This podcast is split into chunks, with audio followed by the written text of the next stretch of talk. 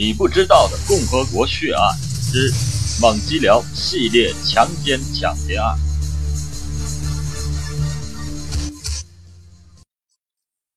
一九九九年至二零零三年，河南的杨新海创造了中国建国后的一个空前绝后的记录。他在不利用炸药作案的情况下，杀死了六十七人。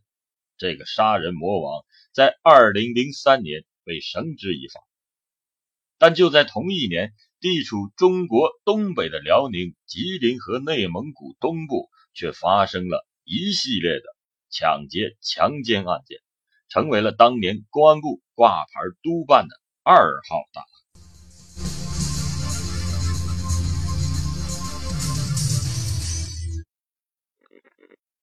辽阳市太子河区齐家镇杨林子村，刘家一家四口住在此地。他家的房子东临村路，四周院墙环绕，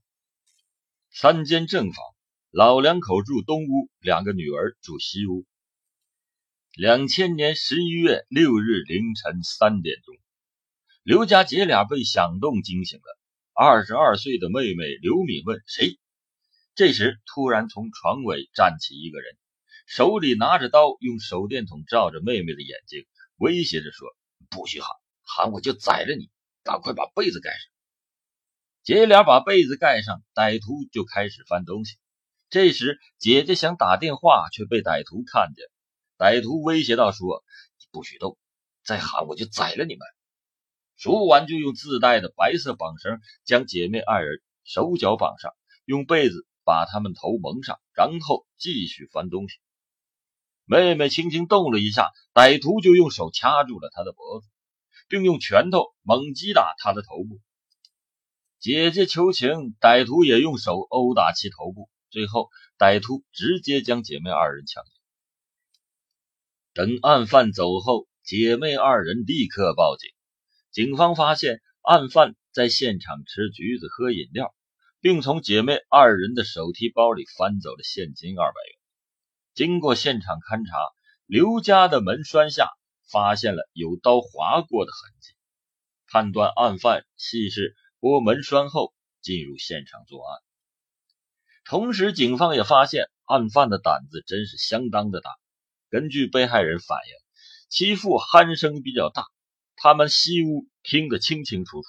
然而，案犯却毫不担心东屋有人睡觉，依旧是我行我素，并且在现场滞留了达到两个多小时。该案发生后很长时间，案犯就没有再继续作案，直到两千零一年三月二十四日这一天凌晨两点钟，熟睡中的辽宁市白塔区小庄北路居民张丽和他的女儿被开门声惊醒了。他们看见一个手里拿刀的男子站在屋里，那男人用手电照射他俩，说：“不许动，动就砍死你！我在外面偷了一辆出租车，公安局在外面抓我。你家有没有水？”张丽告诉他，外间有水。他在外屋喝完水进来时，手里拿着两根从被害人家的鞋子上解下来的鞋带，再次的威胁母女不许报警，并且用鞋带。把张某的手脚绑上，用被子将他的头蒙上，然后将其十二岁的女儿抢走。而后，他从张丽包里翻出了二百元钱，接着掀开被子，将张某的金项链和金戒指摘下，还将几盘 VCD 和一件男士的蓝色的李宁牌夹克衫带走。等案犯走后，受害人连忙报警。据被害人回忆。案犯嘴里有酒味，现场勘查发现其家房门的玻璃被卸下，电话线也被掐断。之后，周边地区又发生了几起类似的案件。侦查人员发现，发案时间都在零时至凌晨四点之间，区域为室内的平房区。案犯用卸玻璃、溜门、撬门和钻窗等方式入室。进屋后，用手电筒照射被害人的眼睛，或者手持菜刀、剪刀，威胁称：“我抢了出租车杀人，警察正在抓我，我在你这儿躲一躲。我外面还有两个兄弟，然后再以我怕你们报案，把你们都绑上，用自己带的白色的棒线或者是被害人家的鞋带、灯绳等捆绑被害人手脚，然后是强奸。其中又以强奸幼女为首选，然后再抢劫财物。根据被害人的描述，案犯具有以下的特征：第一，作案人数为一人，四十岁左右，身高一米七二左右，方脸，手大肉厚，身体健壮，通辽或者是复兴口音。第二，作案时穿米色夹克衫、浅色汗衫、浅色大袄、深色半大衣。深色裤子，身体有异味，嘴里有酒味，而且现场有饮水、进食和便秘等行为。第三，个别现场反映案犯骑一辆二八型自行车，同时现场勘查人员在二零零一零九幺九、二零零二幺幺幺六、二零零三幺幺零四等三起案件提取的经斑。在二零零一幺二二五和二零零三幺幺零四案件现场提取到一枚嫌犯的指纹，这为确认案犯身份留下了有力的证据。案犯在辽阳多次作案，辽阳警方非常的吃惊，他们惊讶的发现，案犯在作案过程中居然形成了一套模式。首先看家中有没有男性。如果没有，再从容的进行强奸抢劫；如果有，则尽快盗窃后离开现场。受害者几乎无法准确描述他的面貌特征。据此，辽阳警方进行了详细的案件分析。首先呢，案犯是农村人，且单独作案。从案件中被害人反映的情况来看，案犯穿着一般。见饮料就喝，见水果就吃，所拿物品档次比较低，连手帕都要。个人卫生条件不好，身体有异味。结合其选择平房、熟悉民宅等情况分析，其生活档次比较低，经济条件比较差，没有正常经济来源，行为特征符合农村人的生活习性。第二，案犯可能是通辽人。并与阜新有较深的社会关系。辽阳警方通过与周边县市进行串并案，发现同类在周边的阜新、四平和葫芦岛都有发生，但在内蒙古通辽市发生最多。而且案犯在辽宁市抢劫，拿走的大多为现金，很少有大件物品，只有一件夹克衫和一件大袄。而在通辽作案时，将衣物、食品以及生活用品全都带走，说明其居住地在通辽。通过案发时间、地域等情况的分析，两千零二年一月十九日至二月八日期间，在辽宁阜新作案六起；二零零三年一月七日至六月二十五日期间，又在阜新作案十六起。这说明两个春节案犯都在阜新度过。特别是非典期间，超常规的严格控制人员流动，而复新频繁发案。据此分析，其在复新有相对固定的落脚点，会有较深的社会关系。同时，警方发现其作案方式老练，能溜就溜，不能溜就撬，手法娴熟，有犯罪经验。但同时，警方认为此人虽有盗窃、强奸的犯罪历史。但从其不顾及现场留有指纹，案犯极大可能是未被公安机关打击处理过的，其个人资料和情况不被公安机关所掌握，因此很难将其与有案在身的犯罪分子在逃人员挂上钩。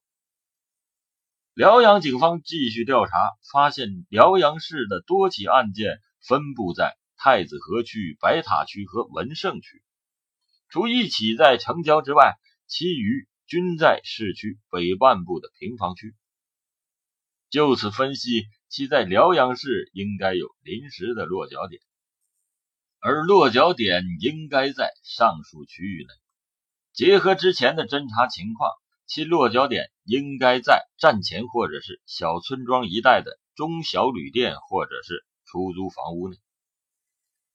从辽阳市有三起案件使用白色棒线，以及通辽市两千年五月发生的一起案件，现场发现了二八自行车货架上有拖泥板的情况，案犯很可能从事过建筑、木器行业，或者是其他使用棒线的行业，极有可能做过瓦工和木工。而且，辽宁警方发现。案犯已经强奸成性，以盗窃、抢劫钱财为主，发展成为了职业犯罪。其必然会不停的作案，直到被抓获。所以必须尽快抓获罪犯，否则他还会作案。如果出现一些突发情况，甚至会发展成为杀人狂魔。发生在内蒙古通辽、辽宁省辽阳、阜新和葫芦岛。吉林省四平的系列抢劫强奸案件，引起了公安部的高度重视，将其升级为挂牌督办案件，仅次于杨新海杀人案，成为了当年全国的第二号案件。八月二十一日，公安部在葫芦岛市召开了涉案两省一区的案情协调会，进一步明确了案犯是通辽人，与阜新有较深的。社会关系，在辽阳葫芦岛的新城有落脚点的基本判断，辽阳市公安局党委对此案高度的重视，成立了以白国忠局长为第一负责人、王明清副局长为具体负责人的专案指挥部，要求把此案作为当前工作的重中之重，力求把案件侦破在辽阳。在会议后，辽阳市公安局对此案实施重点攻坚：一是，在原案件侦破工作方案和临场紧急处置预案的基础上，制定了工作方案；二是，将专案组警力增加到了十八人；三是，相继制定了案件架网布控示意图，同时加强案件信息的整理、收集和反馈。对一九九六年以来辽阳市内平房区的夜间入室盗窃、强奸和抢劫案件进行梳理，力求发现和确定案犯在本市的首起案件，为找到案犯在本市的落脚点提供支持。二是通过指纹检验排查定案；三是从未破抢劫案入手，通过作案手段和 DNA 图谱并串。要求凡是夜间发生在白塔、文胜和太子河平房区的盗窃、强奸和抢劫案件，包括报警案件，都要报告到刑警支队，并由刑警支队和发案地技术部门共同勘查现场，确认是否能与系列抢劫强奸案进行并案。根据案犯的流窜特点，在涉案地区定了一个重点区域，精心。选择四十八个固定的马卡点，四十一条村路，固定了三百零六名警力，二十一个流动的搜寻组，适时架网布控。以上方法分派下去后，专案组仍然觉得不够，他们决定对重点的区域进行彻底的排查：一查通辽和阜新籍的租房人员；二查重点区域内的住房。与通辽和阜新有亲属关系的人员，三查辽阳籍的通辽阜新，四查一九九九年以来市内所有劳务用工单位用工登记，特别是建筑和木器行业的用工登记，从中发现通辽或阜新人。五查中小旅店住宿的登记簿，六查东电四公司和中铁十九局的人员情况。同时，专案组制定了下发宣传材料，反复宣传，发动挖掘案件的线索，力求及时发现案犯，及时报警。宣传主要工作对象为：一是看守所和监狱在押人员；二是室内中小型公共场所、旅店、浴池、小饭店、卖店、烧烤摊、录像厅和歌厅的业主以及从业人员。三是火车站各售票窗口的售票员以及公交车的司乘人员。自公安部挂牌督办后，案犯在此后的三个月没有再次作案。专案组内部逐渐有了焦虑的情绪，这是因为经过大规模的排查，特别是对中小旅店的排查，始终没有找到案犯的踪迹。同时，对重点区域的大规模蹲守，极为的耗费人力和精力，基层干警逐渐懈怠，工作态度不再认真。就在这时，案犯却突然作案。两千零三年十一月四日。在重点区域内又连续发生了两起抢劫案件，警方这才打了个机灵，又开始了全力的破案。辽阳警方通过现场勘查，将两起案件之前的系列案件进行了串并，之后立刻突击清查中小旅店、录像厅等场所，又对重点区域加大了监管力度。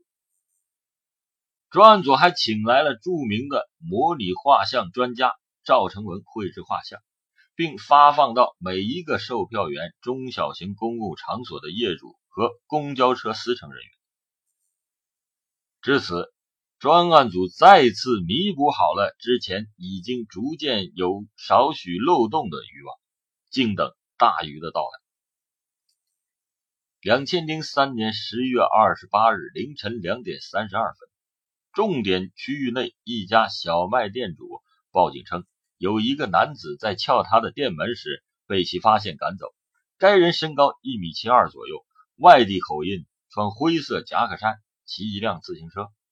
接到报警后，指挥部立即下令按预案行动，要求严防死守，坚决抓住罪犯，同时组织警力向案犯出现的区域进行搜索。凌晨三点钟。在繁荣路徐网子交通岗东一百米处，专案组成员张哲和刑警张恩鹏发现一名骑二八自行车的男子，车把上挂着一个老式的棕色皮包，体貌特征和案犯的模拟画像极为的相似，立刻上前抓捕，在白塔分局民警的配合下，将犯罪嫌疑人制服，当场在其身上搜出了一把弹簧刀。在其手提包内发现了一把菜刀，装有两节五号电池的一把小手电，八节五号电池，五个手电灯泡，一瓶矿泉水以及现金若干。犯罪嫌疑人身上的身份证为刘强，男，汉族，一九六四年九月二十六日生，内蒙古扎鲁特旗黄花山镇二委。经指纹检验。刘强的右手环指与二零零三年幺幺零四案件现场相同，右手食指与二零零幺幺二二五案件现场的指纹一致，DNA 检验结果与二零零三零八二幺现场一致，由此确认此人就是系列案件的凶犯。通过现场突审，案犯交代在北园村一家农户墙外。玉米杆中有他藏匿的衣物，专案组立刻取出，通过比对，正是之前受害者曾经描述的衣着。破案的当天，公安部正在组织召开系列案件第二次的侦查工作会议，喜讯传来，与会人员无不欢欣鼓舞。公安部罗峰副部长当即代表公安部对此案的破获表示热烈的祝贺，向辽阳警方和全体参战民警表示亲切的慰问。经过审讯，犯罪嫌疑人刘强对其在辽阳所做的十一起案件供认不讳，同时发现该案犯于辽宁省阜新市和葫芦岛市。内蒙古自治区通辽市和吉林省的四平市等四个地区犯下了一百零五同类案件。辽阳警方侦破了这一系列案件，除了有很多成功经验，同时也有很多困惑和不足。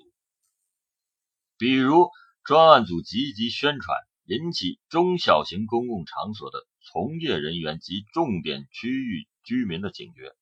最终。通过居民迅速报案抓获了凶犯，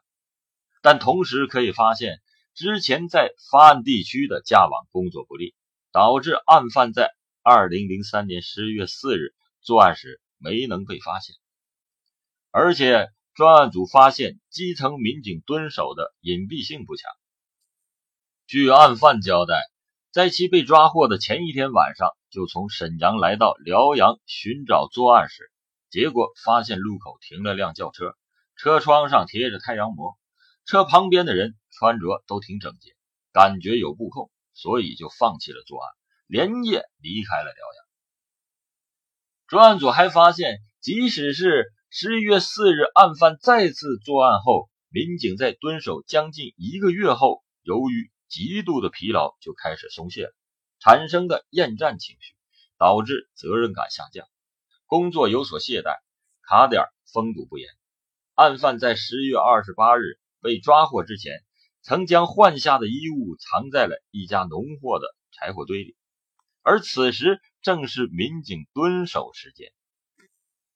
据事后分析，犯罪嫌疑人当时行走的路线是经过设卡的地方，设卡民警并没有发现。同时，专案组核心成员认为。无论是公安部还是省公安厅，以及专案组自身对案犯的分析都有问题。比如，简单的认为是农民消费能力低，舍不得花钱，只能住低档小旅店。通过审讯得知，案犯十分的狡猾，且有过高消费的经历。他认为小旅店经常有人检查的，出入不方便，住宿也不安全，容易被发现；而大宾馆反而就没人查，所以。很少在小旅店落脚，并且案犯刘强自身也有很强的反侦查能力。他来辽阳时，大多是使用同伙黄维民的身份证登记。黄维民六十岁了，用他的身份证登记，而后两个人住宿在一起，这样就非常隐蔽。而且作案时是他一个人作案，黄维民只是为他打掩护。即使公安机关清查。两个人住宿在一起也不会引起怀疑。同时，刘强每次来辽阳作案，从不在终点站上下车，并且作案前换装换鞋进行伪装，这样就有效的迷惑了专案组的视线，使得之前的多次排查都无功而返。辽阳警方虽然犯了很多错误，但经过艰苦的侦破，终于逮住了。这一狡猾的案犯，还给了两省一区的百姓一份安宁。